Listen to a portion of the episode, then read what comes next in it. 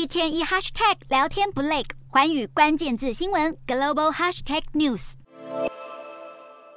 美国十月消费者物价指数低于预期，让投资人纷纷期待联准会终于要放缓升息步调。对此，向来有鹰后之称的克里夫兰联邦准备银行总裁梅斯特表示，有可能从下个月就开始放慢升息步伐。不过，梅斯特强调，放缓升息并不等于暂停升息，而现在想要暂停升息还为时过早。旧金山联准银行总裁戴利则指出，联准会大幅升息对现实世界的影响可能已经大于一开始升息时的利率预期，警告联准会可能会过度紧缩，导致不必要的衰退。至于欧洲方面，由于德国十月份生产者物价指数两年半来第一次出现月比下滑，显示近来。物价压力可能趋缓，提高通膨触顶的机会。欧洲央行 ECB 首席经济学家连恩表示，明年 ECB 可能会持续升息，但下次会议升息三码的几率会因而淡化。